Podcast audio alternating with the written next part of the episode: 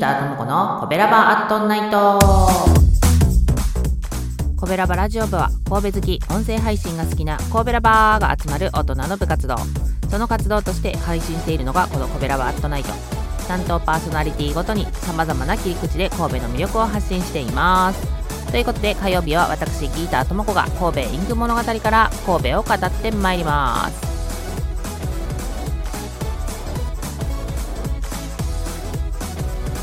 はいということで今週も始めていきたいと思いますけどあっちゃんが振り返りでやっぱり住んどったらご当地の観光地には行かへんあるあるみたいなやつっていう話をねしてましたけどまあ1年しかおらへんかったしあとは北区に越してからもあの垂水にねおばちゃんが住んでたんですよ。そうすると北区の方から垂水に行こうと思ったらスマックってまあ通り道なんですよ。だかいつでも行けるやろみたいな感じで、えー、ずっと行かへんかったみたいな。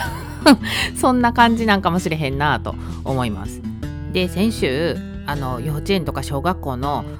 アルバムひっくり返して見てスマスイは絶対行ってたやろみたいな証拠写真が残ってんねんけど全然覚えてないねんみたいな 話をしてたらめっちゃタイムリーに先週のね「コベラバアットナイト」5月30日でしょ。その次の日がスマスイ閉園の日やったんですよね。これね6月2日のあっちゃんの朝のねコベラバであのスマスイ閉園しましたねっていう話してくれてるのでそれもリンク貼っときますけどまあ神戸インク物語でスマとつくやつはあと3色あってスマウラシーサイドブルースマ海浜ブルーでスマパープルっていうねその3色がまだあるから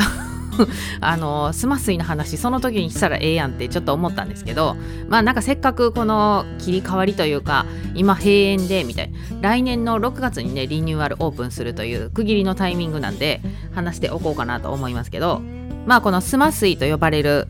水族園ができたんは1957年。スマ水族館として開館で1987年に須磨海浜水族園としてリニューアルオープンしてるんですよね。だから私が幼稚園の時に行ったんは水族館って書いてあったから。でまあそのね年代的に考えても水族館の時にね行ってますね。で水族園になってからはね行ってないですね。まあちなみにその水族館の思い出みたいなんでこう幼稚園のアルバムに載ってるところにね多分須磨海岸やろうなっていうところでみんな男も女もパンツ一丁で 遊んでるみたいなねそんな写真もあったんで行ったんやろうなと思うんですけどほんまね皆さん幼稚園の時のことって覚えてます？私何にも覚えてなかったほんまに。なのでなんかアルバム見てもあの友達の顔とかねみんな小学校一緒やったからあこの子みたいな分かるのにもう全然その出来事的なこと何も思い出せないっていうね。まあそんな余談はいいとしてこのスマスイっていうのは来年の6月にグランビスタっていうねリゾート開発の会社なんでしょうかね。が手がけて須磨海浜水族園海浜公園再整備プロジェクトということで神戸スマシーワールドと神戸スマシーワールドホテルっていうのがオープンするらしいです。どうなりますやら。交互期待というところでスマ水の話で4分も尺を取って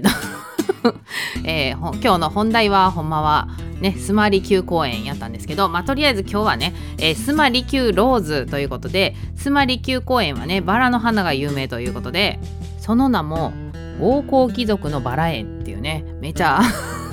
あの高級な名前がついてますけどさぞかしねバラ園なので綺麗じゃないかなと思いますけど予告通りねスマリキューローズを買ってきましたので色の方はインスタでチェックしてもらえたらと思いますよ。ちなみに先週のリキュームーンイエローですけどインスタのやつを見てねこのインク綺麗やね有原の成平も好きやし私買おうと思うわってリスナーさんがね言うてくれたんで売り上げに貢献したぜイエイということで。そうやってね神戸インク物語を手に取ってくれる人が増えたら本望でございます。で来週はこの須磨利休公園ね見る公園みたいな感じだけじゃなくって子供にとってはアスレチックとかもある、まあ、遊び場も充実したえー、公演みたいなんで来週はねそこのところを紹介していこうかなと思います。ではでは明日はお兄さんの美味しい美味しいグルメ配信だよそちらも聞いてね。また来週。トロフィーの毛利マークの提供でお送りしました